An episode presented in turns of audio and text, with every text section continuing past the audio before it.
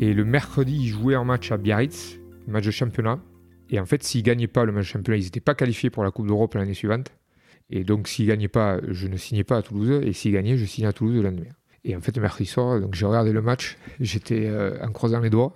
et ils ont gagné à Biarritz. Et le jeudi matin, je, je signais au Stade Toulousain. Vous reconnaissez cette voix? C'est celle d'un homme qui sait saisir la balle au bon. Je suis Johan Zuckmeyer et vous écoutez La Cravate, le podcast rugby où on prend le temps de discuter avec des personnalités extraordinaires. C'est un peu une bulle intemporelle où on s'autorise à échanger sur leur parcours unique parsemé de réussites et parfois d'énormes coups durs. Cadet d'une fratrie de 4 enfants, mon invité s'essaye au rugby dès son plus jeune âge, la maison familiale donnant directement sur les terrains du Peyrora de sport. Il y fait d'ailleurs toutes ses classes, évoluant jusqu'en équipe 1 et décrochant le titre de champion de France de 2 division en 1994. C'est sur le tard, à 23 ans, qu'il quitte le Bercail et s'engage à l'US Dax où il éclot au plus haut niveau. Sa carrière le mènera par la suite à Béziers, à Colomiers, au Stade toulousain avec qui il deviendra notamment champion d'Europe en 2005 avant de terminer sa riche carrière de joueur en 2009 dans un Racing 92 alors en pleine ascension. Toujours en région parisienne, il entame en 2010 une nouvelle carrière, cette fois-ci au poste d'entraîneur. Il officie d'abord à Massy en Fédéral 1 puis en Pro D2 avant d'être débauché par le stade français de Gonzalo Quesada avec qui il deviendra champion de France en 2015. C'est alors que le 15 de France lui fait les yeux doux et qu'il rejoint le staff de Guinoves pour ce qui devait être une formidable aventure. Cependant, la nouvelle gouvernance de la fédération en a décidé autrement et il est limogé sans ménagement en 2017. Suite à cet épisode malheureux, il décide de relever un ambitieux défi en Pro D2 pendant deux saisons du côté de Montauban. Évidemment, je suis allé rencontrer Jeff Dubois. De retour dans ses landes, il est depuis 2021 entraîneur de l'Aviron Bayonnais, profite de ses proches et a encore beaucoup à apporter à notre cher sport je me suis régalé en compagnie de Jeff. Au-delà de sa bonne humeur communicative, j'ai rencontré un homme de valeur au sens le plus noble du terme et pour qui la confiance est capitale. Si ce podcast vous plaît, n'hésitez pas à le noter 5 sur 5 sur Apple Podcasts, Spotify ou la plateforme de votre choix, à laisser un commentaire sympa et à le partager autour de vous. Ça fait super plaisir et ça aiderait vraiment la cravate à se faire connaître. Vous pouvez également soutenir mon travail via vos tips en vous rendant sur le lien en description de l'épisode. Trêve de bavardage et place à la conversation.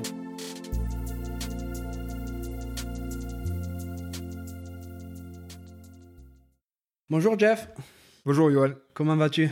Très bien, et toi? Ça va, ça va, merci. Merci de me recevoir aujourd'hui chez toi à Cabreton. Donc on est dans les Landes, hein, bien entendu. C'est une belle journée d'hiver et ça fait super bizarre de, ben, de venir dans ce coin en hiver, alors que à titre personnel, j'ai plus l'habitude de venir l'été, il y a beaucoup plus d'agitation. C'est malgré tout super agréable.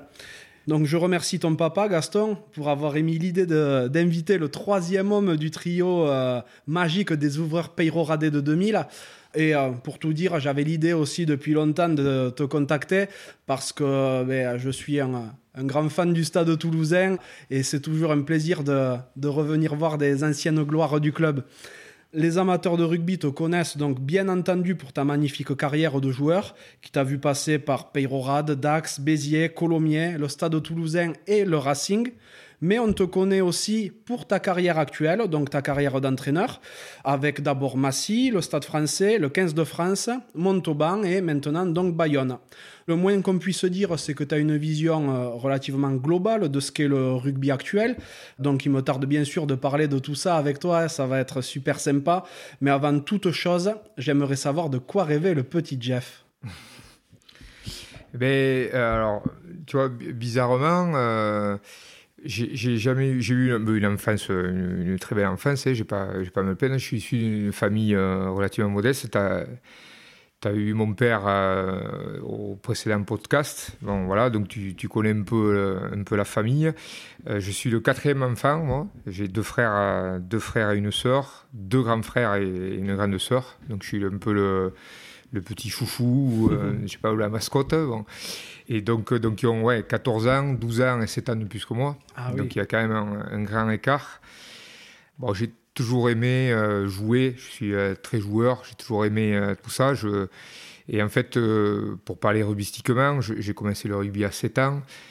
Euh, et très rapidement, je suis allé sur, euh, sur, les, sur les terrains de rugby, parce que la maison familiale, euh, elle est juste à côté des terrains de rugby. Et donc, mes, mes frères s'entraînaient, et donc j'allais beaucoup à tous les entraînements, notamment de l'équipe première, après quand mes frères ont joué en première.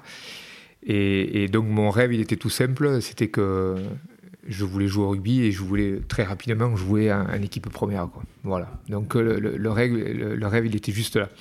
C'est en plus c'est dans une période où le rugby n'était pas du tout professionnel vu que tu es né en, 73, donc tu pouvais pas du tout imaginer que ben, le rugby serait euh, serait aussi ton gagne-pain. Ouais, exactement. Euh, moi, le rugby, c'était de, jouer avec les copains. Euh, j'ai fait toute l'école de rugby. Je suis resté longtemps à Pérorade parce que je suis parti tard de Pérorade je jouais avec les, potes euh, jusqu'à voilà junior et puis euh, moi j'ai eu la chance ou le talent un peu de, de pouvoir intégrer l'équipe première et en fait euh, comme c'était pas professionnel je, je, faisais mes études en, en parallèle bien entendu hein, et je crois que c'était plus ou moins mon père qui gérait qui faisait mon agent donc j'ai su après que Dax m'avait contacté euh, bien avant, mais, euh, mais je, je l'ai su après, après, euh, après, avoir signé. Quoi. et, et, au final, moi, je n'avais pas forcément l'intention de, de, partir de Péroise, parce que j'étais bien. Je faisais mes études, je suis allé en sport-études de rugby à Bayonne. voilà, donc sur, les, conseils toujours de mon père, hein, parce qu'en fait, c'est pour ça que je, parlait de, rêve, mais j'ai, en fait, j'ai, un peu, fait, pas subi, mais je, vois à l'heure actuelle euh, mes enfants qui, euh, voilà, mon, deuxième enfant qui est en, seconde, qui doit se projeter sur l'avenir.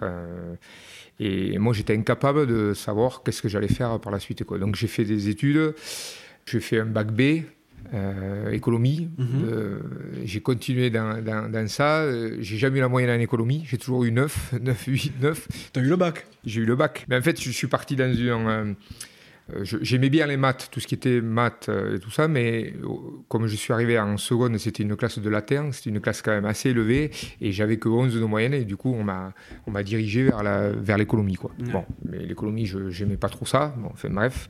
Et après, j'ai poursuivi, j'ai fait un DUG AES, administration économie sociale, j'ai eu mon DUG, mais euh, je sentais que c'était pas ça de faire des concours administratifs, de monter à Paris. J'avais pas envie de monter à Paris. on en reparlera après, puisque j'ai quand même fait 11 ans après par la suite. ça. Et c'est là où je, euh, je me cherchais un peu. Et, donc, je suis rentré en BTS euh, force de vente, en alternance dans les assurances. Et en même temps, j'ai signé à Dax. Et c'est là où j'ai intégré aussi, en même temps, le cabinet Jean-Pierre Bastia à Dax. D'accord. Parce que pour en revenir à ce que tu disais, le, rugby n'était encore amateur, on était semi-professionnel, semi-amateur plutôt. On a commencé, j'ai commencé un peu à toucher un peu d'argent à Dax, mais en même temps, je, bossais au cabinet euh, de Jean-Pierre Bastia. Des échanges que j'ai pu avoir avec ton papa, euh, pour lui, les études, c'était quand même super important. Euh, il tenait vraiment à ce que vous poursuiviez des études et que vous n'ayez pas que le rugby. Oui, oui, oui tout à fait. Bon, après, c'est ce qu'on conseille à, tout le monde, c'est ce qu'on conseille aussi aux jeunes de maintenant qui sont dans les centres de formation, d'essayer d'avoir un double projet. C'est hyper important. Euh, moi, ce que je regrette, c'est de ne pas avoir trouvé ma voie dans mes études. Si je dois avoir un regret, c'est un peu ça, parce que au final, si si j'avais pas eu le rugby, si j'étais pas parti dans le rugby, euh, voilà, qu'est-ce que j'aurais fait? Alors peut-être que j'aurais continué les assurances, voilà, mais mais c'est important, oui, de euh, déjà pour se, se, libérer la tête aussi d'avoir euh, à Dax j'ai passé une période où c'était un peu difficile parce que euh, je mettais le, costard le matin, je partais à 10h, j'enlevais le costard pour mettre la tenue d'entraînement. Hop, je me remettais en costard après la douche. midi, je mangeais. je mangeais à Dax. et je repartais donc avec le costard pour faire des, rendez-vous ou, ou, en agence. Et, et en fin d'après-midi, je repartais à l'entraînement. Donc ça a été, j'ai fait ça un an et demi. Euh, ouais, c'était c'était un peu un peu compliqué quoi, parce qu'après plus ça avançait, plus on t'en demandait aussi euh, de plus en plus aux entraînements Bien aussi. Sûr. Oui. Bon, et c'est vrai que tu commences à, parler de Dax, mais tu es resté jusqu'à 23 ans à, à Tu as fait toute ton école de rugby. Tu es arrivé jusqu'en première, tu as remporté un titre de Fédéral 2 en 94. Sur le papier, tu n'étais pas du tout programmé pour aller plus haut parce que les jeunes aujourd'hui, quand ils, quand ils font la maille, ils partent bien avant 23-24 ans. Ouais. Toi, tu es resté tard. Ben, c'est exactement ça. Donc, euh, quand je retrace mon parcours, c'est un parcours atypique, parce que j'ai pas fait, euh, euh, contrairement à Julien Perlong, par exemple, euh, ou Titou La Maison, ils ont été en sélection jeune. Moi, j'ai jamais eu de sélection de, moins de 20 ans, de moins de 18. Euh, j'ai eu des sélections en France U, mais euh, donc mon parcours il est, un peu atypique parce que déjà, je, moi, je pensais jamais partir de Pérorade. Voilà, je pensais continuer mes études, faire euh, trouver un métier et puis euh, continuer à jouer à Pérorade avec euh, avec les copains, tous les gens avec qui j'étais, tous les copains avec qui j'ai été champion de France. Enfin, c'est mes, franchement, c'est mes plus belles années. Et ton frangin aussi. et mon frangin, bien sûr, Pierre. Mon père était président. Ouais. On avait battu le Stade français en demi-finale où c'était mon autre frère qui entraînait le Stade français. Donc c'était, oui, c'était une épopée merveilleuse. hein. Je me suis, je me suis régalé à Pérorade et euh, je, je me fais toujours plaisir. Ça, ça me fait toujours plaisir de retrouver les, les gars à Pérorade donc que je que je côtoie. euh, euh, au moins deux, trois fois par an, et notamment sur les, sur les fêtes de Noël où à chaque fois on se, on se donne, on se donne rendez-vous pour les, pour les pieds de cochon, Ah, d'accord. les fameux. Donc, euh, ben, tu restes à Pérorade jusqu'en 96, l'année de tes 23 ans. Donc, à ce moment-là, tu pars à Dax? Pourquoi Dax par rapport à la, à la filiation paternelle que tu pouvais avoir là-bas, vu que ton papa y a joué également? Ouais, mais comme je, comme je te disais tout à l'heure, c'est, mon père qui m'a dirigé vers, vers là-bas, quoi. Tout en ayant ce double projet, donc de, de rentrer. euh, c'était plus facile pour rentrer en BTS en force de vente dans les, enfin, en alternance dans les assurances, puisque j'avais déjà l'entreprise avec Dax, donc avec, euh, avec Jean-Pierre Bastia. Et du coup, ben, voilà, ça s'est fait tout naturellement. Euh, même si, euh, quand j'étais cadet, quand on était jeune, on, on avait des confrontations face à Dax. Et puis, moi, je me disais toujours, mais jamais je signerai à Dax. Parce que c'était impossible. De... Mais, euh, mais voilà, donc ça s'est fait au final naturellement parce que cette année-là, il y avait Yannick Lamour aussi qui, qui partait, lui, sur Biarritz, qui était aussi issu de Pérorade. Et, c'est l'année où on monte en groupe A2 avec Pérorade. Donc je suis resté deuxième euh, fédéral 2, groupe B, groupe B, euh, deux fois groupe B, parce qu'on est, on est monté euh, aussi les années suivantes. hein. on avait quand même un, très bon groupe. Et donc cette année-là, donc je, mon père m'envoie à Dax avec ce double projet. Puis c'est parti. C'est parti, mais ça n'a pas été de, tout repos. La première année, j'ai, je me souviens de mon premier match, c'est contre Bourgoin à domicile. Et ça se passe très bien. On bat, on bat euh, on fait un très bon match. Et l'année suivante, j'ai, bon, toujours fait les fêtes. hein, euh, toujours ça, c'était important. J'ai bien compris. oui. Ouais, euh, c'était quand même très important. Mais l'année suivante, on avait toujours des, des stages et je n'ai pas participé au stage de- du groupe euh, puisqu'ils avaient recruté euh, Hervé Labatte. Et donc, j'avais été mis de côté. Du coup, j'ai pu bien faire les fêtes de Dax. Et en fait, c'est pour ça que je disais que j'ai un parcours atypique, parce qu'il faut, bon, bien sûr qu'il faut du, du talent, mais il faut aussi une part de chance. Euh, donc j'ai pas joué pendant deux mois, j'ai joué dans- c'était l'équipe, euh, c'était pas Esport, c'était l'équipe nationale, le national B à l'époque, où j'avais Ma- Mathieu Dourte aussi qui était, euh, avec moi, l'autre, euh, l'autre Dourte. Et en fait, je suis revenu, euh, l'équipe ADAX, c'était Jean-Patrick Lescarborough, l'entraîneur, qui m'a appelé. euh, euh, je me souviens, c'était un soir, c'était quand j'étais étudiant à Bordeaux, euh, chez Nathalie, chez, Nathalie Marior, ma, femme et ma belle-sœur, euh, qui m'appelle au téléphone et qui me demande si je veux jouer, s'il y a deux, un match amical, deux matchs amicaux, Richard s'était blessé, si je voulais jouer à l'arrière. Donc je dis oui, ça se passe bien. Et du coup, après, je suis revenu dans l'équipe et puis et finalement, je suis, je suis revenu en 10 et je suis resté en 10 jusqu'à la fin de la saison. Voilà. Et après, ça s'est ça s'est enclenché. Parce que c'est vrai qu'à cette époque-là, euh, Dax, c'était épais. hein. La première saison où tu y es, il y a donc ben, Richard Dourte, Fabien Pelouse, Olivier Magne. C'est du, du solide, quoi. Ouais. Et toi, tu arrives de Peyrorade et tu te fais ta place dans cet effectif. Ouais, j'arrive, il venait de faire euh, deux demi-finales d'affilée, perdues. L'année où j'arrive, on fait un quart de finale. On perd un quart de finale à, à Agen, de mémoire, contre Montferrand. on n'était pas loin de le gagner ce match. C'est dommage parce qu'en demi, on aurait pris Bourgoin qu'on avait battu, je crois, deux fois dans la saison et on était, était bien. Donc je, suis arrivé dans un effectif qui était déjà en place. Et puis au fur et à mesure, tous ces gens que tu viens de, de citer sont, sont plus ou moins partis. Et donc ça, voilà. Ouais, mais ça, peut-être qu'ils sont partis parce qu'à ce moment-là, euh, Dax voulait voulait ou ne pouvait pas spécialement prendre trop le virage du rugby pro, c'est ça, non? Peut-être, ouais. Euh, ça a toujours été aussi un club un peu familial, géré par, euh, par les anciens. Et peut-être qu'ils n'ont pas pris ce virage-là, ou, du moins, euh, ils n'ont pas su garder leur, leur, leur, meilleur joueur. Là, je ne veux pas te dire comme ça qu'est-ce qui s'est passé. Bah, je pense que comme Dax tournait aussi un peu sur les, trois dernières années, ben forcément, les grands clubs qui avaient plus de moyens, peut-être, voilà, on, réussit à faire venir ces, jeunes joueurs qui étaient, qui étaient très bons. Normal, normal, tout à fait. Ta deuxième saison, en 97, ben le, président en exercice, Eric Auguste, décède. Donc c'est un, euh, un, gros coup qui est porté non, au club à ce moment-là. Comment vous réagissez? Comment le club rebondit derrière? Ouais, euh, ben oui, bah, surtout que bon, Eric Auguste, c'est le, le, père de mon ami Benoît. Et Benoît, justement, venait de rentrer euh, dans l'équipe première. Et, je crois qu'il décède juste avant qu'il fasse son premier match dans l'équipe première. Donc ça a été un peu difficile pour, euh, pour lui d'abord, pour sa famille, hein, forcément. Pour le club aussi. Euh, voilà, ils ont, bon, ils ont réussi à faire face quand même, hein, malgré tout, hein, puisqu'ils ont, on a, on a continué à, ils ont continué à construire malgré tout. Mais je, reviens à ce que je disais, c'est qu'au fur et à mesure, tu perds tes meilleurs joueurs, donc forcément l'équipe euh, se diminue. Mais ça a été, ouais, ça a été un, coup dur pour, euh, pour le club parce que c'était une personne appréciée par, par beaucoup de monde. Euh, surtout pour mon, ami Benoît qui, qui, a passé une période difficile. Ce qui est beau, c'est qu'aujourd'hui, Benoît est le président du club. Ouais.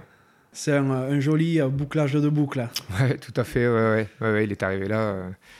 Je ne sais pas s'il avait l'intention d'être président de suite, mais en tout cas, voilà, c'est, il y est. Quoi. Ouais. Et donc, bon, c'est vrai qu'à partir de 99, après, il y a l'élite qui se resserre. Vous arrivez encore à plutôt bien vivre là-dedans, hein, puisque en 2000, vous vous qualifiez pour les dernières phases finales de l'histoire de l'US DAX. Et cette même année, toi, tu obtiens des sélections en équipe de France A. Ouais, la première sélection en France A, donc très fier déjà, très heureux parce que euh, à cette époque-là, c'était quand même l'antichambre de, de l'équipe de France. Donc après, j'en ai, eu plusieurs sélections, plusieurs sélections, mais j'ai jamais euh, pu franchir le cap et, essayer d'avoir une sélection en équipe de France. Peut-être que j'étais pas assez talentueux pour aller euh, au plus haut, mais, mais quand je, je, reviens toujours sur ce parcours atypique, il y a, y, a, cette part de chance aussi. Voilà. Donc j'ai réussi à, saisir les occasions qui se sont présentées. Euh, voilà, donc j'étais euh, oui, très content et, mon père en avait parlé la dernière fois, Julien aussi, je crois. Et donc c'était l'année où euh, il y avait les 3-10 voilà, les 3-10 de, de Pérorade, Titou La Maison, qui était en équipe de France, et, et Julien Perrelong à moins de 20, je crois. C'est ça, tout à fait. Donc Julien Perrelong, moins de 20. Toi, France A et Titou, le 15 de France. Donc c'est quand même euh, colossal pour un petit club comme Peyrorade d'avoir trois joueurs au même poste en plus qui occupaient les trois équipes de France. Il devait être fier le Gaston. Hein. Oui, il, était, très fier. Après c'est des générations différentes, donc euh, euh, je crois que Titou il doit avoir trois ans de plus que moi, je pense, un truc comme ça, trois ou quatre ans de plus que moi. Et moi j'ai six ou sept ans de, de, plus que Julien, si ma mémoire est bonne. Donc effectivement, suite à, cette euh, première sélection avec France A, tu quittes le, tes Landes. Oui. Euh, ben, autant, autant je voulais pas quitter Pérorade et puis j'avais dit je signerais pas à Dax. Ben, autant après, après quatre saisons à Dax, je, je voulais plus partir de Dax non plus. Quoi. Euh, parce que j'étais bien aussi. Mais là, c'est Alain Yardet qui, qui me contacte. Et, et donc, c'était pour vivre une expérience, ben, cette fois-ci professionnelle, carrément professionnel, donc passer euh, de l'autre côté. Mhm. Euh, ne plus être en euh, faire les, deux projets à la fois, rugby, rugbyistique et, et travail. voilà, le, discours d'Alain Yardet m'a plu. C'était une, équipe de Béziers qui remontait de Pro D2 aussi. et le challenge qu'il proposait était intéressant. Et puis je voulais aussi connaître le, rugby professionnel. Je, pense que j'étais prêt aussi pour ça, pour essayer de tenter l'aventure, pour changer de région aussi un peu aussi, pour vivre autre chose. Mais au final, j'ai passé trois saisons, ça s'est relativement bien passé, c'est très bien passé, et très content d'avoir euh, ben, d'avoir franchi le cap. Ouais, ben, tu franchis le cap et tu joues même des phases finales avec Béziers. Il y a une saison où vous faites les, les playoffs, euh, une ou deux saisons, vous faites les playoffs? Je, je crois qu'on a fait sur les deux saisons, parce qu'on est euh, sur la deuxième année, on est qualifié en Coupe d'Europe, donc on a fait les playoffs euh, la première saison. sur la deuxième saison, vous refaites les playoffs, le top 8, et la troisième saison, c'est les playdowns. C'est ça, c'est ça. Donc bah, une, une, aventure qui t'a peut-être permis de mettre vraiment le pied à l'étrier du professionnalisme tu penses que ta carrière, elle s'est vraiment lancée à partir de ce moment-là ou c'était déjà à Dax? Non, elle s'était déjà, déjà lancée à Dax parce que euh, au final, à part, à part le début de ce que je disais tout à l'heure, à part le début de la deuxième saison, euh, euh, après j'ai enchaîné tous les matchs et au final, ça s'est très bien passé. Ça a commencé, ça a commencé là. En fait, le passage, à Béziers, c'était pour rentrer, pour mettre deux pieds dans le, dans, le, professionnalisme, pour tenter autre chose et surtout pour vivre autre chose, euh, changer de région. Euh, voilà. Euh, j'étais quand même toujours à côté de la maison familiale. Et puis là, puis là c'était le moment de, voir autre chose, de vivre. à cette époque-là, on était donc j'étais avec ma femme, Nathalie. Euh, on n'avait pas d'enfants, donc on a pu, euh, on a pu un petit peu voyager ou visiter la, région là-bas euh, du sud-est. voilà, ça nous a permis de voir autre chose, donc c'était, c'était très agréable, tout en jouant au rugby, parce qu'en tant que joueur, on a toujours, on a toujours beaucoup plus de temps qu'en tant qu'entraîneur, mais bon, ça on en reparlera. Il paraît, ouais. voilà. donc, donc, non, non, la, le, le, le, fait d'être à Béziers, peut-être ma m'a mis peut-être plus dans la lumière parce qu'on a joué euh, les, les payoffs, donc peut-être. Mais, euh, mais, en tout cas, euh, je ne crois pas que ça soit ou Béziers ou, ou, ou, après qui m'ait lancé la carrière. Je, elle était lancée avec Dax. Quoi. tout à fait. Mais suite à ces trois saisons à Béziers, tu files cette fois du côté de Colomiers. Ouais. Colomiers, où tu passes une saison quand on passe à région toulousaine, à l'époque, bien entendu, il y avait deux clubs qui, tiraient la couverture, donc c'était Colomiers et le Stade toulousain. Pourquoi tu vas à Colomiers en particulier? Euh, ben, Tout simplement parce que j'avais signé à Béziers trois ans, que j'arrivais en fin de contrat. Et du coup, Colomiers m'avait contacté. Euh, j'avais pas eu, euh, j'avais eu plusieurs contacts, mais je n'avais pas eu tant que ça. Et du coup, l'esprit euh, columérain, l'esprit de jeu, parce que j'ai toujours aimé ça, ben, m'allait bien je me rapprochais maintenant un peu plus de, la région, de nouveau, dans l'idée de revenir un petit peu plus maintenant qu'on avait, euh, on était parti pendant trois ans, donc de revenir et puis surtout on a eu euh, euh, notre première fille en 2003. C'est bon, j'ai trois enfants, donc 2003, 2006, 2009 qui ont suivi, on en reparlera, mais ils ont suivi ma carrière. Et donc la, première fille est arrivée en 2003, donc du coup, ben, c'était bien de se rapprocher un peu pour que la famille vienne nous voir plus souvent. Et donc, euh, voilà, ça s'est fait à Colomiers. Euh, j'avais signé deux ans à Colomiers. Euh, malheureusement, ben là encore une fois, il y a eu le, décès de Michel Bendichou, le président qui était à Colomiers. On a fait une saison, ben, j'ai envie de dire, plus on perdait, plus on s'entendait bien. Le groupe était, était magique. Sous la houlette, c'était Hugo Mioréen et Jean-Luc Sadorni qui nous entraînaient, de jeunes entraîneurs puisqu'ils venaient à peine d'arrêter, euh, les deux. Et on a perdu des matchs euh, de, de 1 ou 2 points, très peu. C'est vrai qu'on a. Enfin, c'est des regrets parce que je, pense qu'il y avait l'équipe pour se maintenir. Et, donc, du coup, cette année-là, euh, est descendu euh, financièrement et sportivement. Donc, Colomiers se retrouve en fédéral.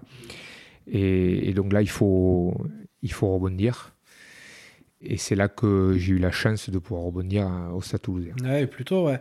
Pour euh, recontextualiser un petit peu, à cette époque-là, Colomiers, il faut, faut quand même dire qu'en 2000, ça joue une finale de top 16 contre le Stade français. Et en 99, c'est une finale de Coupe d'Europe, la grande Coupe d'Europe. Tu arrives sur le papier dans une grosse équipe, quoi. Oui, oui, c'est ça, ouais, tout à fait. Ouais. Donc c'était un club qui était euh, attractif. Donc euh, voilà, c'était moi, ça me euh, sportivement, ça me, ça me plaisait de, de signer dans ce club. Mhm. Comme tu l'as rapidement abordé, hein, l'année suivante, tu rejoins ben, le meilleur club de la galaxie, puisque tu signes au Stade Toulousain. Qu'est-ce qui fait que tu rejoins ce club en particulier? Alors là encore, c'est pour ça on va le, fil rouge, ça va être toujours ça va être toujours ça, mais il y a une part de chance dans, tout. Euh, j'étais en contact avec Pau, donc toujours pareil pour se rapprocher encore plus d'Elan hein, de nouveau, hein, pour revenir un, peu plus près. Et j'étais en contact avec Toulouse. Et si tu veux, donc en 2000, euh, donc c'est en 2004, ouais, ils perdent la finale de Coupe d'Europe contre euh, avec la, la, bourde de. La poitronade. De, ouais, la poitronade. Euh, donc c'était contre. Euh, mince, les Wasps. Je crois que c'est les Wasps au final. J'oublie les défaites. Donc ils perdent, ils perdent ce match. Et donc à l'époque, j'étais en contact avec Jean-Michel Rancoul qui s'occupait du recrutement. Et le mercredi, ils jouaient un match à Biarritz, match de championnat. Et en fait, s'ils ne gagnaient pas le match de championnat, ils n'étaient pas qualifiés pour la Coupe d'Europe l'année suivante. Et donc, s'il ne gagnait pas, je ne signais pas à Toulouse. Et s'il gagnait, je signais à Toulouse le lendemain. Et en fait, le mercredi soir, donc j'ai regardé le match. J'étais euh, en croisant les doigts. ils ont gagné à Biarritz. Et le jeudi matin, je, je signais au Stade Toulousain. Et tu n'as même pas eu à déménager, du coup Non. Voilà, parfait. C'était parce qu'en plus Colomiers s'est placé du bon côté derrière le ballon. C'est clair. Donc c'était top. Ouais. ouais, ouais. Au stade toulousain, dans lequel tu vis de, de grandes années, parce que la première saison que tu y fais, 2004-2005, ben, euh, tu joues beaucoup et tu es champion d'Europe. Ouais. Euh, ouais, tout à fait. Tout à fait. Euh, le, seul regret, c'est de ne pas avoir été champion de France. Parce que je... Donc, je signe, pour être tout à fait clair, je signe un plus 1. Mhm. C'était des, contrats qui m'ont proposé un plus 1 parce que j'arrive à l'âge de 30 ans, quand même, au Stade Toulousain. Mais c'est là où, au poste 10, tu arrives aussi à maturité. Et donc, j'ai signé un plus 1 et j'avais le, le, plus 1 qui se déclenchait au mois de décembre. Donc, quand on a commencé la saison, euh, donc ça s'est relativement bien passé, comme tu as dit. J'ai profité aussi. Euh, euh, Fred Michalak se blesse d'entrée, donc je fais, tout le début de saison. après, je crois que Jean-Baptiste Elissal aussi s'est blessé à un moment donné. Donc, en fait, moi, comme je me blessais jamais, c'était plus facile. Donc, du coup, je, pouvais enchaîner les matchs. Et donc, le plus 1 se déclenchait au mois de décembre.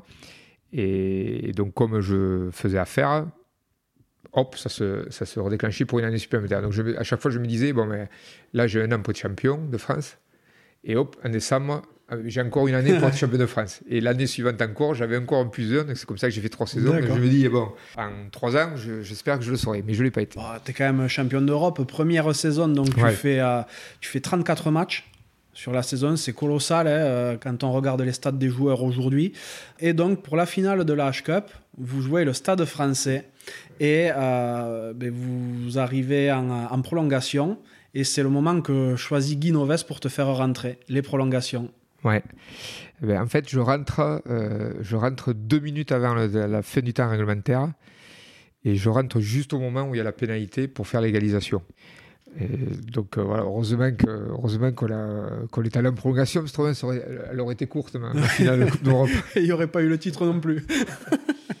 Donc euh, voilà, bah, du coup, et après ma rentrée, euh, oui, bah, j'ai apporté quelque chose de, différent puisque j'avais, j'étais frais et voilà, donc j'ai j'ai apporté un peu de jeu au pied derrière les ailiers, voilà un peu, un, peu tout ça. Et, et, derrière, on a réussi. je pense que mentalement, on a été peut-être plus fort ce jour-là et on a, réussi, et physiquement, on a réussi à, les battre. Grosse bringue derrière? Ouais, ouais, ouais une, une, bien belle soirée, bien belle soirée qui a duré tard et tôt le lendemain matin, mais très vite, il fallait euh, revenir aux affaires parce que le samedi suivant, on jouait un match de championnat, on recevait Roche, mhm. et là, cette fois-ci, j'étais titulaire. Quoi. Ah. Donc, donc, il fallait vite se remettre dans, dans le bain. Ouais. bon, mais cette saison, pour toi, elle est quand même couronnée de succès, vu que à la fin de la saison, tu es sélectionné avec les Babas. Oui, oui, tout à fait. Ouais, j'ai fait, euh, ouais, effectivement, cette année-là aussi, euh, à la fin de la saison, euh, sélection avec les Barbarians à Bordeaux contre l'Australie. On a perdu, on a pris 40 points quand même. C'est un peu dommage, mais bon, c'est comme ça. Mais ouais, ça, ça, récompense un peu le travail fourni et c'est vrai que ça fait, ça fait toujours plaisir. Surtout que les Barbarians, c'est ouais, c'est une équipe que j'apprécie et, et c'est toujours bien d'aller jouer avec eux. Hmm, je, je, me doute. Et là aussi, niveau fête, ça y va apparemment. Oui, c'est pas mal. c'est surtout c'est le, le mot d'ordre, je crois, là-bas. Et euh, donc, ben, comme tu le dis, tu restes à Toulouse. C'est des saisons abouties du point de vue personnel, mais après, niveau, euh, niveau sportif et collectif, ben, tu l'as expliqué, vous ne remportez pas de titre à ce moment-là. Mm. Donc, plus un se déclenchent les uns après les autres, mais malgré tout, en 2007, tu décides de quitter le stade de Toulousain. Ouais, c'est pas que je décide de quitter, c'est que à cette époque, euh, quand tu arrives à l'âge de 33 ans, au Stade Toulousain, ben, c'était plus ou moins la fin. Voilà, euh, cette année-là, il y a Trevor Brennan arrête, il y a Yannick Bru arrête. Et donc, ils sont les deux 73 comme moi. Et, donc, c'était euh, c'était comme ça au stade. Moi, j'étais très bien physiquement. Moi, j'arrivais à mon apogée, je pense, de, mon, jeu de rugby de demi-ouverture. Et moi, s'il m'avait proposé de, rester, je serais resté. Mais comme il y avait ce, consensus là par rapport à, l'âge, à l'âge limite, mais ben voilà. Donc du coup, je suis parti, euh, je suis parti sur le Racing pour euh, repartir sur un double projet. Euh, ce qui m'a plu, c'est que donc le Racing était en Pro D2 à l'époque. C'était Jackie Lorenzetti, donc le, président qui est le président actuel, qui m'a contacté. Et du coup ben pour rentrer, pour, euh, quand je suis allé là-bas, j'avais dans l'idée de, monter une agence immobilière ici, dans le sud-ouest. Et donc, j'ai, tout en jouant en rugby, j'ai travaillé sur mes jours de repos, j'ai travaillé dans en agence immobilière. Oui, d'autant que Jackie Lorenzetti connaît un peu l'immobilier quand même. Voilà, donc je me suis formé, donc c'était, je me suis formé euh, avec je, Jackie fait, et ses collaborateurs surtout et, euh, dans, dans, ça, pour au final monter une agence immobilière, mais finalement ça s'est pas fait comme ça. Quoi. donc ça s'est pas fait comme ça parce que tout simplement, il y a eu, euh, j'arrête en 2009 il y a la crise immobilière. Mhm. Et en me renseignant un peu ici, il y avait pas mal d'agences qui fermaient. Donc, je, voilà, je, je me sentais encore, pas, pas encore euh, prêt pour monter tout seul une agence immobilière ici, une franchise foncière. Et du coup, j'ai décliné, euh, j'ai décliné l'offre de, de Jackie. D'accord. Et euh, donc, sportivement, la première année, ben, vous commencez à être vraiment. Enfin, Jackie Lorenzetti essaie de, de faire une armada hein, pour la Pro D2, ni plus ni moins. Donc, première année, vous arrivez en finale d'accession. Vous perdez contre Mont-de-Marsan. Mm. Donc, euh, deuxième année euh, en Pro D2 pour toi. Ben, là, vous marchez sur tout le monde et vous montez en top 14. Ouais, tout à fait. Ouais, Donc, on devient champion de France. Voilà, donc je. Un, titre de plus euh, de deuxième division. Mais mais euh, oui, oui, tout à fait. La, première année, c'est dommage parce que je pense qu'on avait, on avait bien les moyens de, monter. Mais Mont-de-Marsan a mérité sa montée cette année-là. Voilà, on s'est fait, fait surprendre par euh, l'équipe montoise, euh, notamment sur le jeu où nous avait bien déplacés. Et la deuxième, on a, comme tu dis, on a marché sur l'eau. Et puis c'était euh, à cette époque, et je pense qu'ils vont y revenir l'année prochaine, c'est dans les papiers, euh, c'était le premier qui montait directement. Donc du coup, comme tu avais euh, un certain nombre de points d'avance, ça te permettait aussi d'envisager l'avenir et de pouvoir, de pouvoir bien recruter. Quoi. Voilà. Mais moi, ça arrêté là, j'avais signé deux ans. j'avais encore... Je, pense que j'en avais encore sous la pédale pour faire une année de plus. Ça a été dans les, dans les papiers avec, avec le président, on en a parlé.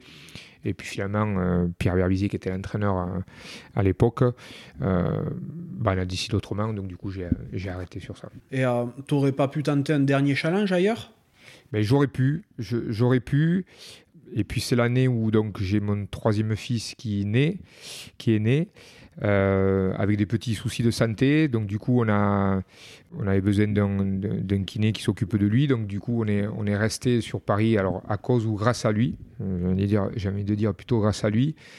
Et donc c'est pour ça que j'ai décidé d'arrêter. J'avais eu une proposition un peu plus tard. Hein. J'avais eu Massy qui m'avait appelé pour jouer.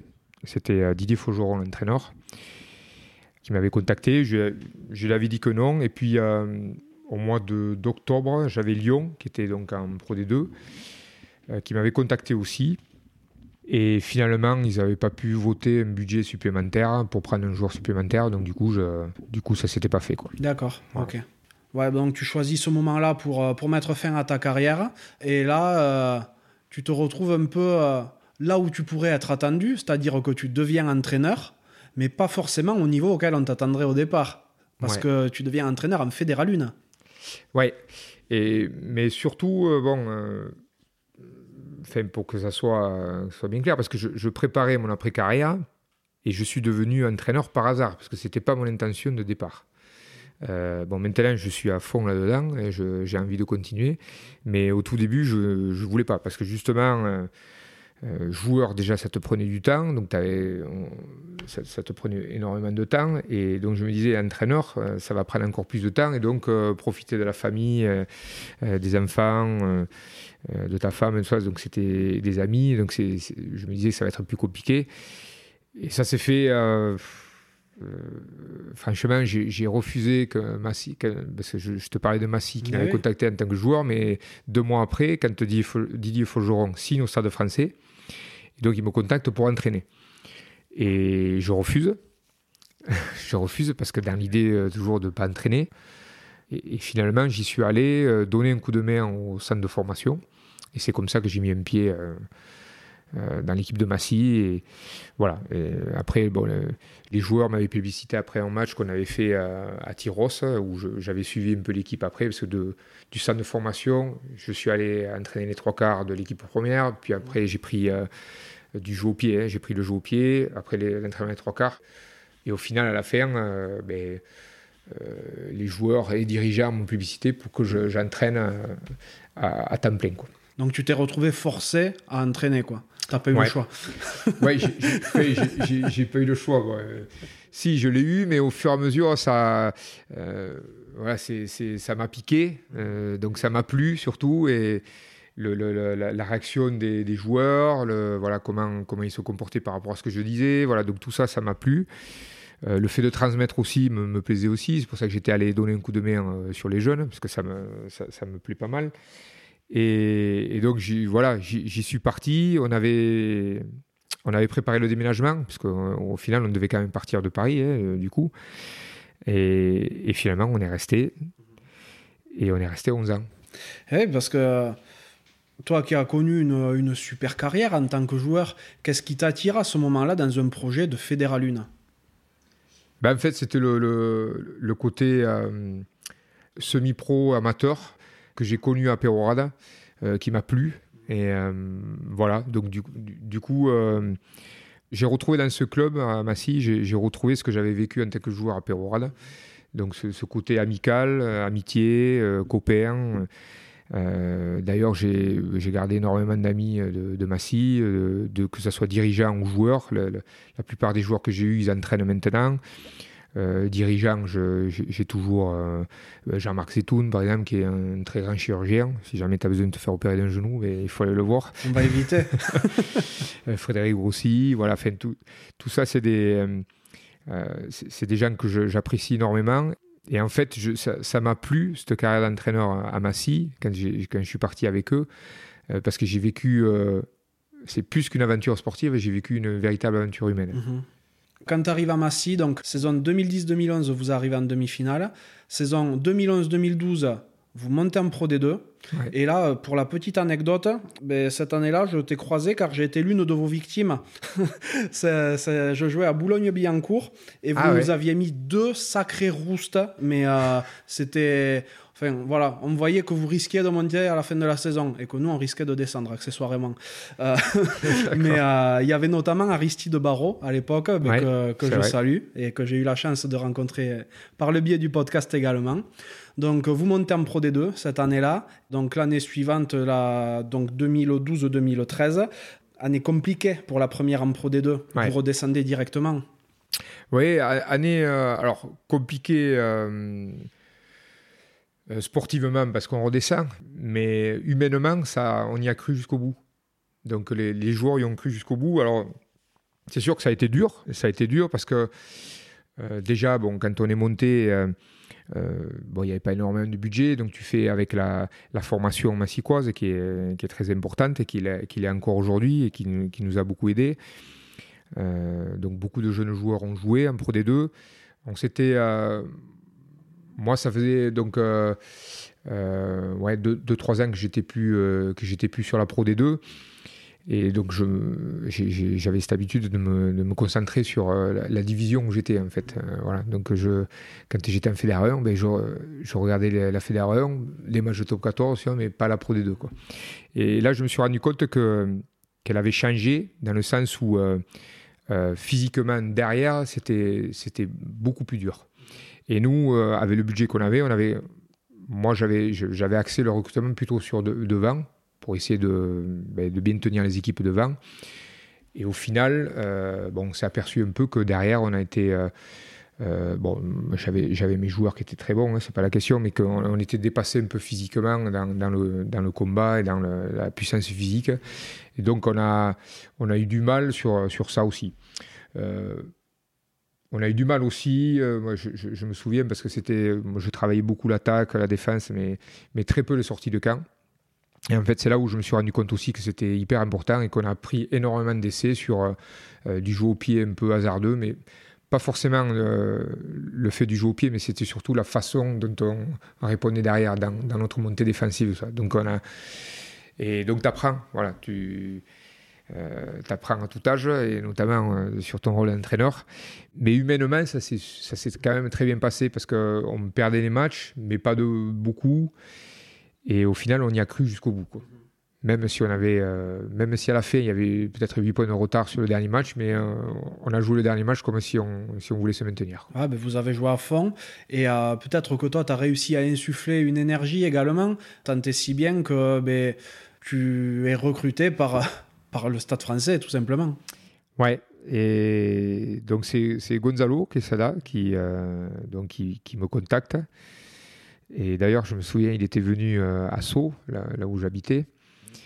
Et donc, il vient me voir à Sceaux. Euh, donc, on discute, euh, on, discute à l'appartement. là. Et je lui dis, bon, Gonzalo, qu'est-ce que tu fais? Parce que là, c'est 5 heures, hein, il faut que j'aille chercher mon petit à l'école. Donc, tu, tu, viens avec moi, truc. Et donc, je, sais qu'il m'a suivi. Donc, il est venu avec moi jusqu'à l'école. On est allé chercher le, le dernier. Et, et, dans la rue, j'ai des gens qui ont reconnu Gonzalo. Donc, même si à Sceaux, c'est pas très rugby, mais il y, en a, toujours deux ou trois qui, qui arrivent à reconnaître. Donc le l'anonymat n'était pas n'était pas tout à fait pas tout à fait là quoi. Le bruit s'est vite répandu. Voilà, ça s'est répandu un peu un peu rapidement. Donc du coup, euh, ben moi j'avais donné mon accord à Massy et j'en avais parlé aux, dirigeants de, de, ma rencontre avec Gonzalo, bien sûr, pour être tout à fait honnête avec eux, parce que j'ai toujours fonctionné comme ça. Par contre, j'en avais parlé qu'aux dirigeants, je n'en avais parlé même pas à mes parents, euh, je n'en avais parlé à personne. Et, ça s'est su euh, sur un soir de, jour de rugby où, à l'époque euh, Gonzalo était avec, Isabelle, voilà, Iturburu, et qu'il annonce un jour de rugby. Et c'était la veille du dernier match de Pro D2, puisqu'on jouait à Colomiers le dimanche. Moi, j'avais juste eu le temps parce qu'il m'avait dit qu'il annoncerait. J'attendais sa réponse le samedi matin. Il m'a dit que c'était OK et on jouait le dimanche. Donc j'avais dit au, bout d'un moment, il faut que tu me dises parce qu'il faut que j'annonce au joueur. Moi, je peux pas, je peux pas garder le secret euh, trop longtemps. Et, du coup, le samedi après-midi, je l'avais annoncé aux joueurs. Et le samedi soir, ou le, samedi en fin d'après-midi même, c'était, euh, ça s'est fait juste avant que le, ouais, juste avant qu'il y ait le jour de rugby. Et du coup, j'ai pu leur annoncer. Euh, mes parents l'ont appris à la télé. bon, il y a beaucoup de monde qui l'a appris, qui ne comprenait pas et qui pensait que j'allais repartir à Massy mais parce que c'était un secret de, de. Ah putain, c'est une drôle d'anecdote ça aussi. Et euh, donc tu deviens entraîneur des trois quarts au stade français. Euh, la première saison, euh, elle est plutôt bonne, mais pas folle. Hein. Ouais, vous finissez septième. Par contre, la deuxième, en 2015, c'est un petit peu mieux. Ouais, c'est même très bien. C'était même inespéré. Je crois qu'il y a eu un déclenchement, c'est quand on gagne le match au Racing à 14 contre 15 avec le carton rouge de, de Paris C. On gagne là-bas, on joue le quart de finale contre le Racing à Jambouin. Nous, en discutant avec Gonzalo et les autres, les autres coachs, on se disait euh, bon, on va perdre, on va perdre, c'est pas possible. Et, en fait, quand tu discutais avec les joueurs, c'est là que tu euh, c'est là que tu apprends parce que tu, te dis, tu discutes avec les joueurs, mais les joueurs, ils te disaient mais c'est bon, on va gagner. Ils avaient une confiance en eux et, donc sur toutes ces phases finales, c'est ce qui s'est produit. Nous, on était toujours attention, ça, non, mais tu, c'est bon, et en fait, euh, comme quoi, quand un groupe vit bien et que la, confiance prend, euh, ben après, on leur donne un peu la stratégie, mais après, ils font, ils font le reste, quoi. C'est ce qui s'est produit sur les phases finales.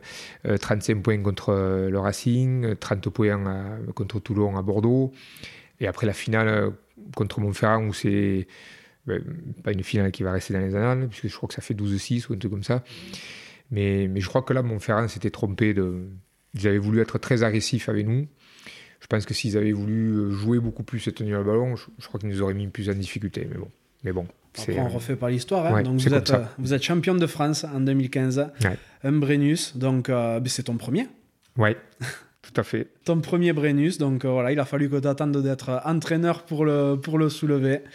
Suite à ce titre, tu quittes le stade français. Ouais.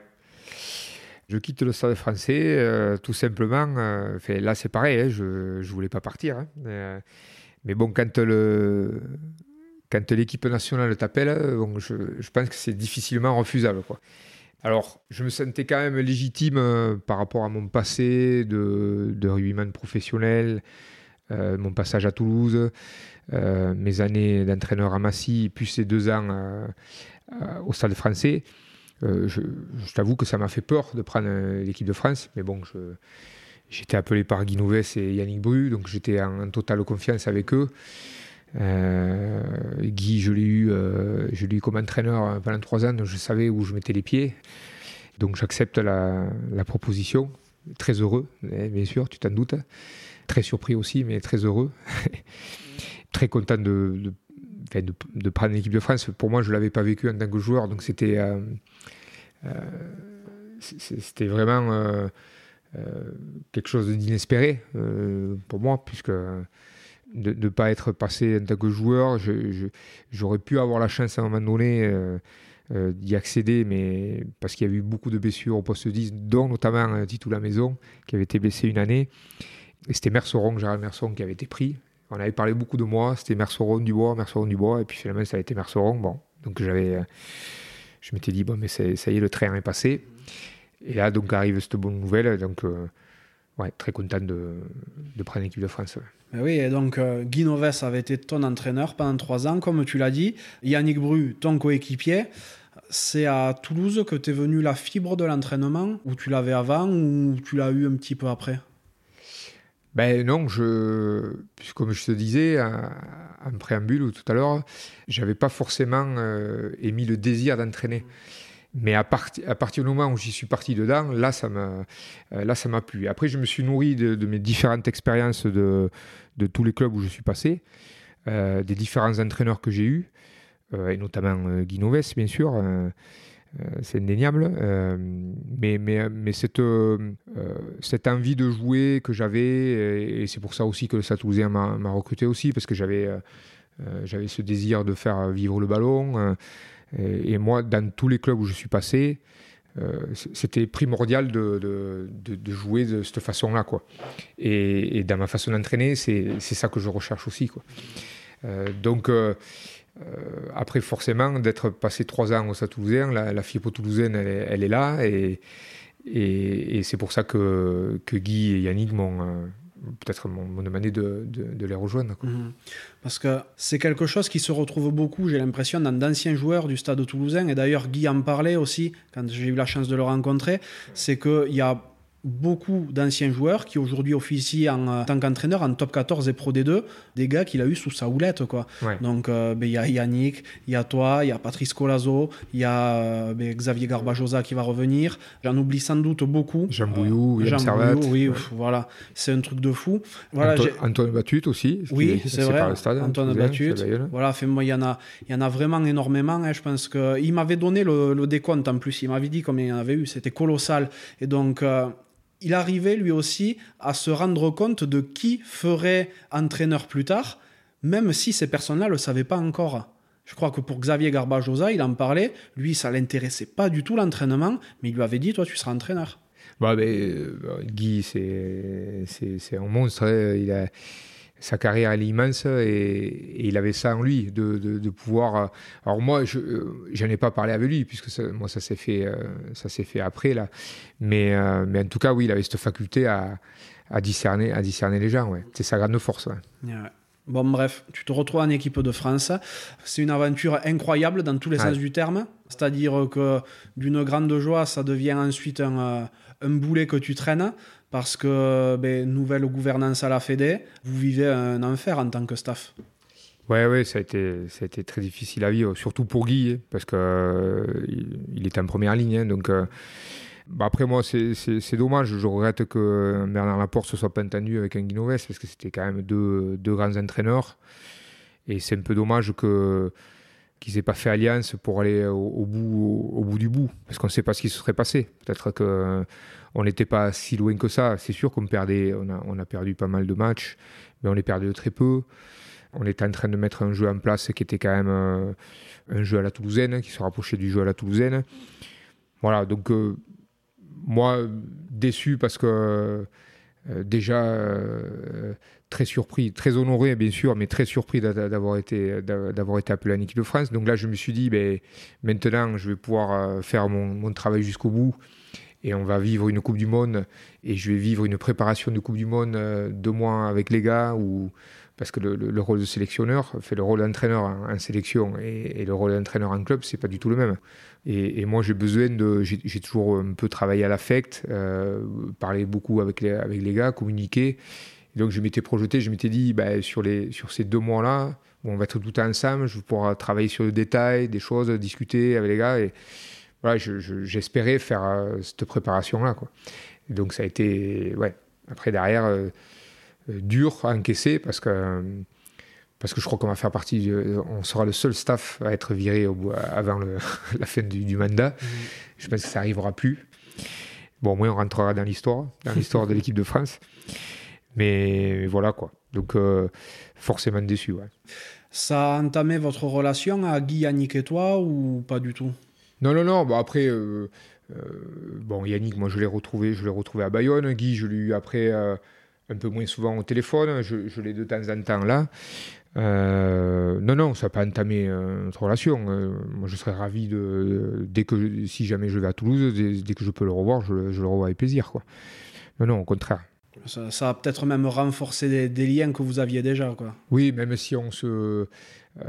parce qu'on a, on a nos métiers, donc on, est tout le temps dans le, dans le jus, donc c'est vrai qu'on a on s'appelle on s'appelle euh, pas souvent donc euh, mais euh, en tout cas je sais que dès qu'on s'appelle voilà on discute pendant un petit moment donc la saison suivante en 2018 tu es nommé entraîneur des trois quarts à Montauban Là, tu y restes deux ans, tu redécouvres la Pro D2 après avoir officié en Fédéral 1, en Pro D2, en Top 14 avec le 15 de France.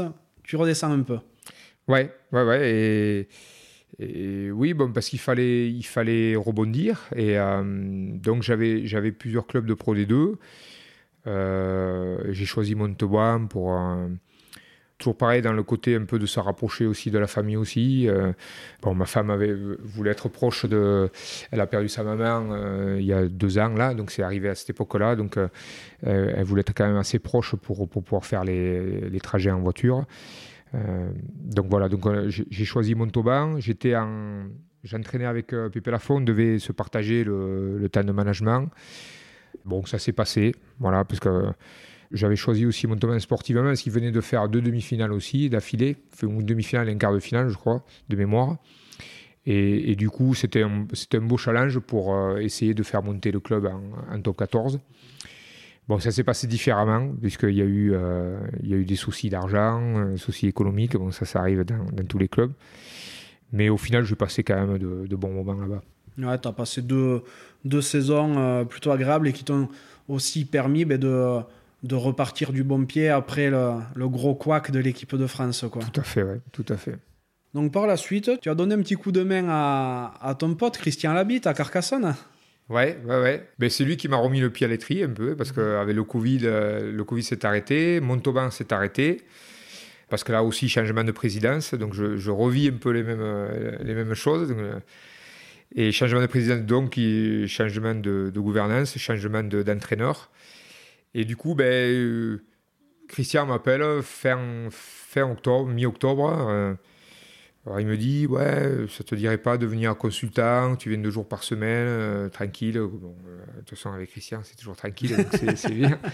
Et donc, du coup, j'ai fait ça. Et puis, ça a été, euh, ça a été une bonne expérience.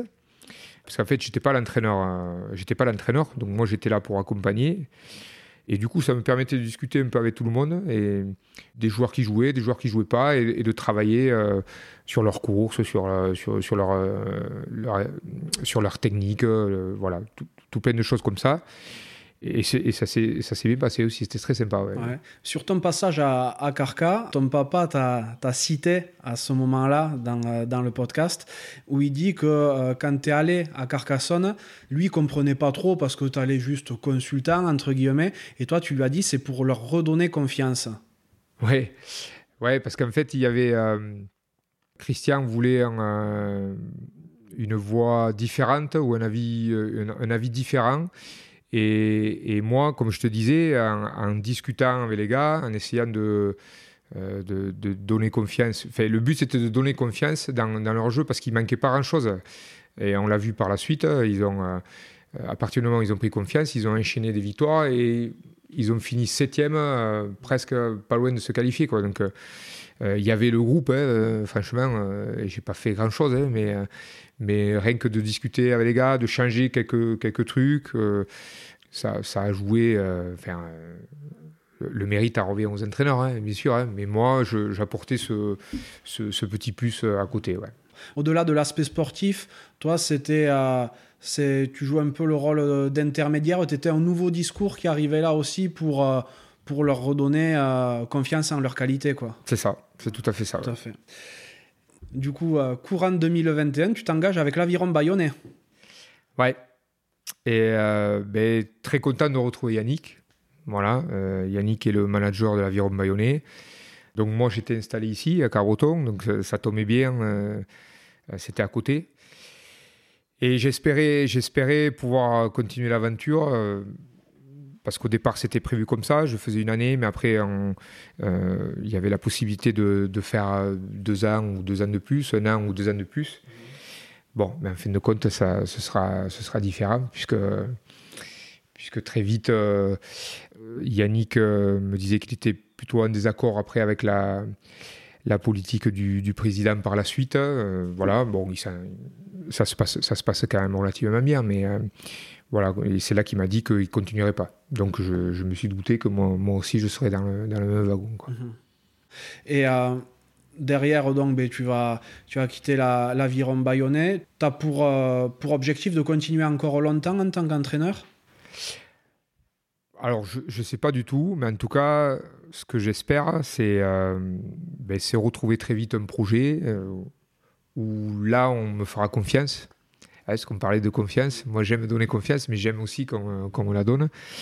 Euh, oui, parce que j'ai encore l'envie d'entraîner, donc euh, j'ai encore plein de choses à, découvrir et puis plein de choses aussi à, transmettre. Euh, parce que quand tu es sur le, sur le moment, tu fais, tu fais les choses sur le moment, mais c'est bien d'essayer de, d'avoir une petite vision sur le futur, comment ça va jouer plus tard pour, pour avoir un peu d'avance. Mmh. Donc j'ai pas mal d'idées encore là-dessus. Et donc j'espère ouais, retrouver un contrat qui me, qui me fera plaisir.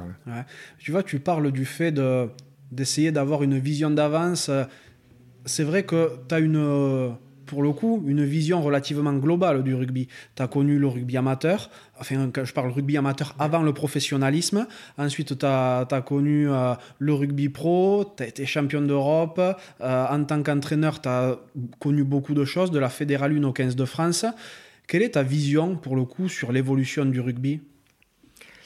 Ben, euh, L'évolution, tu la vois à chaque, Coupe du Monde. Ça, change à chaque Coupe du Monde. On a eu des Coupes du Monde où on a utilisé beaucoup le jeu au pied, d'autres Coupes du Monde où ça a été la défense, d'autres Coupes du Monde ça a été, euh, ça a été plutôt l'attaque. Moi, je pense que euh, on fait des règles, les nouvelles règles qu'il y a eu, la 50-22, c'est pour essayer ben, de tenir le ballon encore un petit peu plus, qui est un peu moins monde sur le premier rideau. Voilà, donc je, pense que ça va tendre vers ça. Et je, pense qu'on va revenir aussi, euh, moi j'ai cette vision-là, on va revenir un peu parce qu'on on, travaille beaucoup avec les avant devant et les trois quarts derrière. Et je pense qu'on va revenir à, un, ancien temps où on va essayer de mettre les, rapides qui vont, qui vont essayer de prendre un peu plus de ballon pour faire jouer les autres à mon avis. Mais bon. Ça peut être une, une, vision pour le coup à essayer de développer pour, pour tes prochains challenges. C'est ça. Aujourd'hui, tu es plus heureux comment? En tant qu'entraîneur ou en tant que joueur comme tu l'as été? Ah, C'est une bonne question. Euh, c'est totalement différent déjà. Euh, quand tu es joueur, tu te laisses porter. Mhm. Tu fais tes entraînements, tu as fini l'entraînement, tu rentres chez toi. Tu n'as pas, plus à penser au rugby pratiquement. Euh, donc tu profites, tu, tu profites, j'ai envie de dire que tu profites un peu plus en tant que joueur en tant qu'entraîneur, tu as toujours un peu la, tête dans le guidon. Même si tu, pars du club, tu reviens ici, tu, penses toujours à deux, trois trucs. Euh, qu'est-ce qu'on n'a pas fait dans la semaine pour préparer le match, des choses comme ça. Donc c'est vrai que c'est un peu. Euh, même si tu essayes de.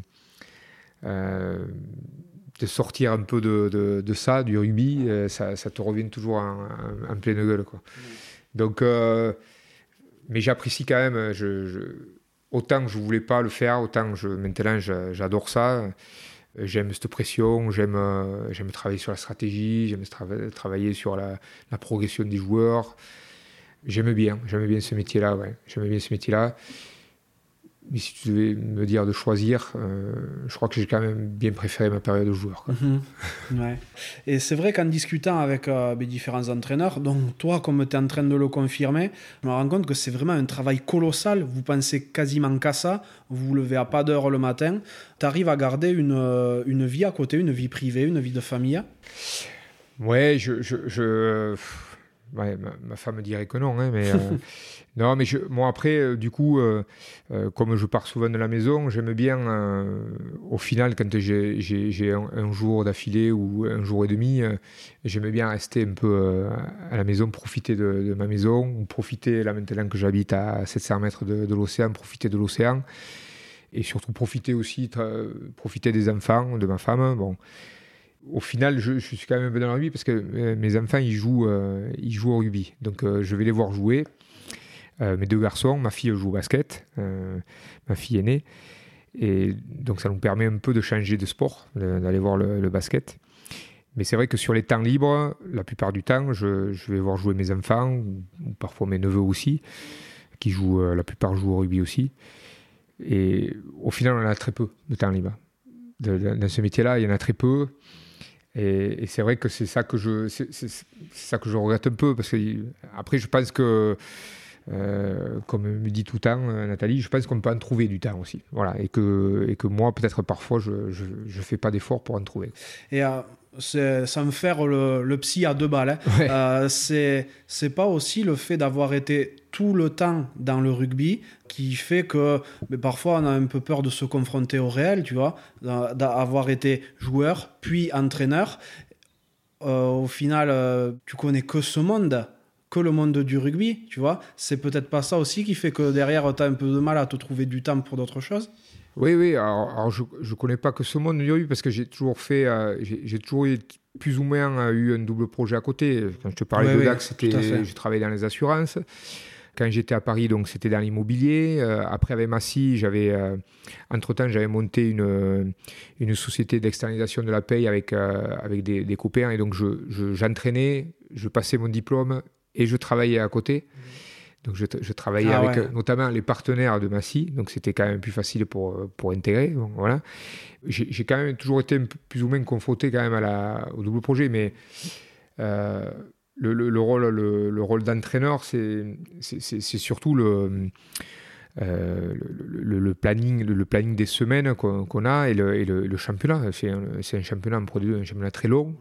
Alors on a des blocs de 5 matchs avec une semaine de récup, mais souvent on, laisse 3-4 jours. Ça ne correspond pas forcément aux vacances, aux vacances avec des, enfants, vacances scolaires, pardon. Et donc c'est ça qui c'est ça qui est dur à, trouver. C'est trouver le temps libre. Voilà, c'est toujours euh, c'est toujours délicat de, de, trouver des des temps de communion avec, euh, avec ma famille. L'avantage, c'est qu'en Pro D2, vous jouez en semaine. Beaucoup le jeudi, souvent le vendredi aussi. Ça permet d'avoir euh, au moins une partie du week-end, non? Ouais, mais, mais souvent on s'entraîne le dimanche aussi. Ah, d'accord. Parce que comme les semaines sont courtes, euh, au final, tu es, quand même plus ou moins obligé de t'entraîner le dimanche. Si c'est pas le dimanche, tu t'entraînes le samedi où, tu as le débrief samedi. Mais là, tu vois, par exemple, cette semaine, on joue, on joue demain euh, contre Colomiers. Et on s'entraînera dimanche, parce qu'on rejoue jeudi prochain, et puis on rejoue le jeudi d'après, donc on se rentraînera le dimanche Mhm. encore. D'accord, ok. À côté de, de cette vie euh, très axée rugby, qu'est-ce que tu aimes faire au-delà d'aller voir tes enfants faire du sport aussi? Ben, euh, au final, pas grand chose. Hein. Enfin, euh, pas grand-chose. Si, j'aime faire beaucoup de choses, c'est pas ça que je dis, mais euh, comme tu as très peu de temps, euh, non, mais profiter maintenant que je suis installé depuis deux ans ici euh, à Cabreton, profiter de l'océan, parce que c'est. ça te permet d'évacuer pas mal de choses, d'aller- voir l'océan ou d'aller faire du vélo parce qu'on a, on a des vélos pour aller sur le sable, donc c'est quand même très agréable. Avec les, des fat bikes? Ouais, voilà, exactement. Euh, donc c'est quand même très agréable de, de profiter du temps aussi, euh, voilà, qu'il fait, hein, comme aujourd'hui, il fait super beau. Voilà, mais, euh, mais après le reste du temps, les amis, manger, voilà, faire quelques restos, voilà, c'est La vraie vie? Ouais, voilà, tout simplement. Mais, mais c'est vrai que moi, j'ai pas l'occasion. Bon, il y a la montagne qui est pas loin, mais j'ai pas trop l'occasion de faire des randonnées parce qu'on est quand même. euh, on est à trois quarts d'heure un peu toujours, donc il faut toujours prendre la voiture. Là, c'est vrai qu'avec l'océan à côté, voilà, Ah on oui. profite plus de, de l'océan. ouais. Ben, en, en discutant avec, euh, avec ton papa, puis avec, euh, avec Thomas, ton neveu par ailleurs, j'ai bien compris hein, que la famille Dubois était à fond rugby. Euh, donc tes enfants aussi y jouent Où est-ce qu'ils jouent actuellement? Alors moi j'ai euh, le dernier qui a 12 ans, qui va faire 13 ans, qui joue ici, euh, qui joue dans l'entente euh, Côte Sud, ça s'appelle maintenant, Cabreton, Segor, Souston, Tyros. Voilà, il joue dans, ici. Et j'ai l'autre, celui qui a 15 ans, qui va faire 16, qui joue en cadet à Biarritz. Voilà. Donc, donc voilà, donc c'est tout- bon, c'est toujours délicat quand je vais voir jouer euh, Bayonne-Biarritz en cadet. Donc je, j'essaye de pas trop encourager mon fils, voilà, puisque je veux pas faire... euh, Normal. des honneurs au, au Bayonnais. Et, et voilà. Et j'ai après j'ai ma fille aînée qui joue au basket, mais qui est, qui est sur Toulouse. D'accord, ok. Voilà. Mais c'est vrai que dans la famille, euh, pour revenir à la famille, euh, le rugby a une part prépondérante dans, dans la famille, hein, que ce soit dans la famille Dubois. hein. Donc je pense que tu l'as bien compris ça. et et, et d'ailleurs, je, je te parlais que j'aimais le jeu, je te parlais de tout ça. Euh, c'est venu déjà, on a, on a un sacerdoce maintenant euh, dans la famille, c'est que à chaque réunion de famille, que ce soit à Noël, euh, que ce soit pour les, les 80 ans, les 90 ans, euh, n'importe quel repas de famille, so- dernièrement c'est les 60 ans de mon frère Pierre à Mont-de-Marsan, eh on fait toujours un match de rugby. Alors c'est un match de rugby particulier, je ne sais pas si Gaston il en avait parlé. Il m'a raconté un petit ouais, peu. Il en avait parlé, ouais. Donc maintenant, autant avant, on, le faisait parce que c'est en, marchant, euh, en marchant vite, c'est jamais en courant. Euh, c'est euh, dans un endroit, il peut y avoir des, arbres au milieu, voilà, on s'adapte, on, s'adapte à l'endroit. Et, ça, ces matchs-là, c'est venu. moi, quand j'étais petit, donc je, je disais, j'avais mes frères qui ont 14 ans et 12 ans de plus. Et, dès qu'ils avaient un moment, je les sollicitais, moi, pour jouer avec eux. Et, euh, et mon voisin, euh, Pierre Merlou, qui était à côté, à Pérorade, là, et on jouait sur le, euh, devant la maison familiale, où on jouait à deux contre deux, toujours pareil. Et nous, on avait le droit de courir, et eux, ils n'avaient pas le droit de courir. Et on faisait toujours les, les, les grands contre les petits. Mm, D'accord. Et donc ça, c'est resté. Donc maintenant, les plus vieux, ben, au fur et à mesure, s'arrêtent de jouer, hein, puisque c'est des matchs euh, un peu bruts. hein. Tous les coups sont permis, en fait. Donc, donc, euh, donc c'est c'est plutôt les jeunes, les beaux-frères, les, les cousins, voilà. Et on, et on- on arrive toujours à avoir deux équipes de, de vieux et de jeunes. D'accord. Voilà. Ok, donc il n'y a pas d'arbitre. Il y a un arbitre, mais il n'est pas forcément écouté, quoi. Ouais. C'est un, peu, euh, c'est un peu le Robert Wurtz d'Interville. là. Voilà. c'est ça, ouais. Je vois le truc. Et euh, tu as pas mal parlé de, de ta femme depuis le début du podcast. Ouais. Qu'est-ce qu'elle fait dans la vie? Alors, ma femme, elle a. Donc, ça a été. euh, elle m'a suivi déjà. Elle Forcément, elle a suivi euh, toute ma carrière. Donc, elle a travaillé dans, beaucoup de choses. Elle était euh, commerciale, euh, France Télécom, hôtesse d'accueil. parce que, bon, comme elle m'a suivi dans, dans tous les clubs que j'ai fait, après, elle voulait avoir une vie sociale aussi. Et à partir du moment où on a les enfants, elle s'est occupée aussi beaucoup des enfants. Donc, ça, ça m'a beaucoup aidé. Et elle a travaillé aussi également à Rungis quand on était sur Paris. Voilà, donc, donc elle, bouge beaucoup. Et, là, bon, pour le moment, elle faisait, elle avait bossé également sur Bayonne. Elle avait bossé secrétaire à Bayonne, à Ivico, à Bayonne. Et actuellement, elle, elle, est en train de monter une, une boutique. Voilà. Donc, euh, c'est un, truc, euh, c'est un truc qui lui plaisait. Alors, il n'y a rien de fait, donc euh, j'espère que ça se fera surtout. À Cabreton? À Cabreton, oui. Tout ça pour te dire que c'est pas évident de, suivre un joueur et surtout un entraîneur. Voilà, c'est, des sacrifices pour la famille. Donc c'est bien qu'elle puisse faire ce qu'elle veut maintenant, parce que jusqu'à présent, elle, elle m'a toujours suivi et, et en fait, euh, c'est un peu égoïste hein, quand tu es, joueur ou entraîneur. Euh, c'est sûr que tu fais vivre ta famille, mais, euh, mais c'est un peu égoïste. Quoi. tout le monde doit te suivre et tout le monde doit, doit suivre les, clubs. Donc, comme je te disais avant, j'en ai, une qui est née en 2003 à Béziers, l'autre en 2006 à, à Toulouse et l'autre en 2009 à Paris. Voilà. Donc ça, ça, suit ma, ça suit ma carrière, mais, mais tout le monde m'a suivi. Quoi. Donc c'est vrai que c'est pas c'est pas facile quand même. Voilà, je, je reconnais que pour la, famille, donc pour ma femme, pour mes enfants, de, de suivre tout le temps, de déménager euh, tout le temps. Euh, par exemple, Raphaël, mon deuxième fils, entre l'équipe de France, euh, Montauban et, et donc la, la, fin de Montauban, il a fait trois collèges. Il a commencé à Paris, à Montauban, il fait deux ans et, il finit son année scolaire ici à Cabreton. voilà. Donc c'est vrai que c'est pas c'est pas facile pour pour se faire des copains et ainsi de suite. C'est un euh, sacrifice. Ouais. ouais. ouais, tout à fait. Ta femme, elle est mordue de rugby par ailleurs ou elle subit un peu ta passion? Non, non, non, elle a, elle a, toujours quand même euh, apprécié le rugby. C'est une Saint-Pauloise qui suivait le Saint-Paul Sport. Euh, parce qu'à l'époque de justement quand moi j'étais en finale, on se, on, se, on se connaît depuis déjà maintenant plus de 25 ans, donc on est ensemble depuis 25 ans. Et, à l'époque où moi je faisais la finale à, à Tyros contre le Boucau, euh, Saint-Paul-et-Dax était en finale aussi, à l'échelon au-dessus. Mhm. Et donc, elle est allée voir Saint-Paul-et-Dax. D'accord. Logique. C'est là qu'elle t'avait remarqué, peut-être euh, Avant, ça a, été, avant. Ah, d'accord. ok. Dans ta vie, est-ce qu'il y a une, euh, une claque ou un vrai coup dur qui t'a fait avancer? Non, je ne vois, pas, je vois pas comme ça. Parce que je, je te parle toujours, je reviens toujours à ça, du parcours atypique que j'ai eu. Euh, puisque j'étais pas prédestiné à ça, même en tant que joueur, on en a parlé au, tout début, où j'ai commencé, je, donc je, jouais avec les copains, donc je j'ai jamais eu l'intention de vouloir jouer au-dessus. Et quand j'ai joué, quand je suis parti à Dax, ben là, je, là je me suis dit, bon, mais maintenant il faut que j'y reste. Euh, c'était un des objectifs. Et donc j'ai passé ces deux mois, euh, deux mois en National B, où là je me suis dit, bon, mais c'est pas fait pour moi, donc je vais revenir à Pérorade. Et puis je vais, euh, voilà, je vais continuer à bosser. Et puis je vais revenir jouer avec les copains. Franchement, je m'étais dit ça.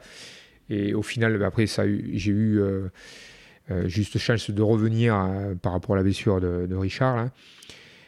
C'était pas un coup dur parce que je, je m'étais dit, bon, mais j'ai tenté ma chance et puis ça s'est pas fait.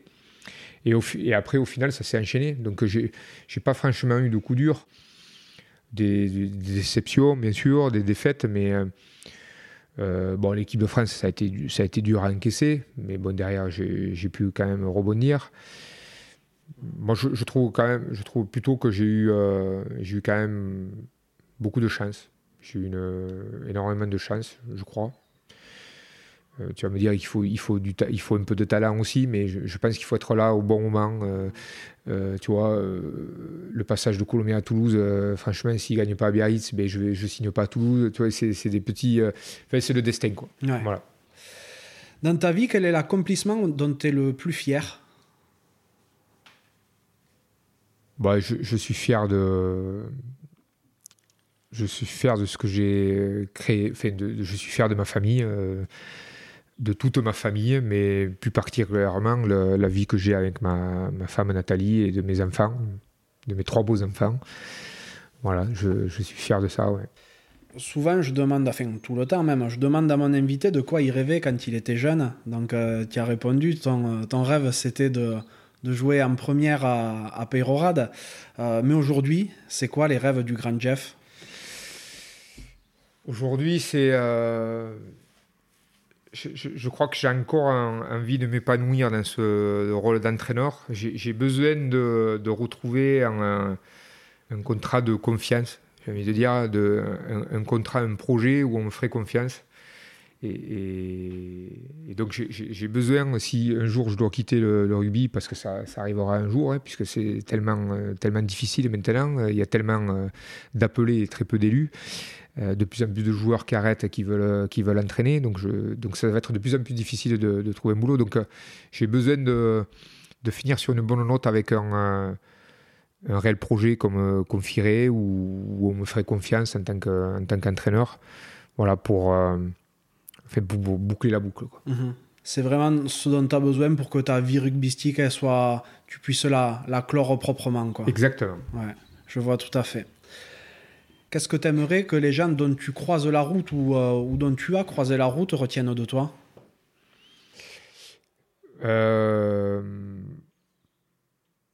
Je pense que ce qu'on retient de moi, c'est que je suis euh, quelqu'un d'entier, de franc et d'honnête. Voilà, je je, pense pas avoir blessé quelqu'un ou ou quoi que ce soit. Donc euh, voilà, cette image-là, elle me va bien, parce que je, je fonctionne comme ça, je, je confiance, je, fonctionne à la confiance, à l'honnêteté, euh, et, je crois que c'est ça que je dégage. Confiance, c'est un mot qui revient beaucoup hein, chez toi. Mm. Ouais, c'est un véritable, un, véritable repère que, que tu as placé dans tout ce que tu fais un petit peu. T'en donnes beaucoup, mais t'en as besoin aussi. Ouais, ouais, ouais. Mais après, j'ai quand même été... Euh, tu vois, j'ai jamais eu euh, peur de quoi que ce soit. Hein. J'ai toujours eu confiance en, confiance en moi. Euh, voilà, en mes, mes qualités, euh, en mes qualités, même s'il a fallu bosser. tu vois, la, la, seule fois où j'ai où, où, j'ai eu un peu peur, ben, c'est quand j'ai signé au Stade Toulousain. Et on en revient au fait que j'aimais faire la fête, j'aimais faire les, les férias. et cette année-là, l'intersaison, je, me suis, je, je, me suis vraiment préparé. J'ai pas fait les fêtes parce que j'avais trop peur de ne pas être au niveau physique. Et, donc j'avais fait le programme que nous avait donné euh, Hernandez à l'époque, le, préparateur physique. Et, d'ailleurs, je m'étais fait chambrer parce que quand j'étais, quand j'étais arrivé à Toulouse, je connaissais quand même pas mal de joueurs hein, Yannick Josion, euh, Jean Bouillou, euh, euh Servat, avec qui j'avais joué en France. Donc j'en connaissais quand même quelques-uns. Et quand je leur avais dit, mais j'ai essayé de faire le programme, mais mais, euh, il y avait la récup, par exemple, il fallait faire 400 mètres, une récup de 50 mètres, mais je disais, mais moi je faisais 100 mètres ou 150 mètres parce que je ne pouvais pas, quoi. Et, là, ils se sont tous foutus de moi, ils me disent, bon, mais la il a fait le programme, mais c'est impossible à faire.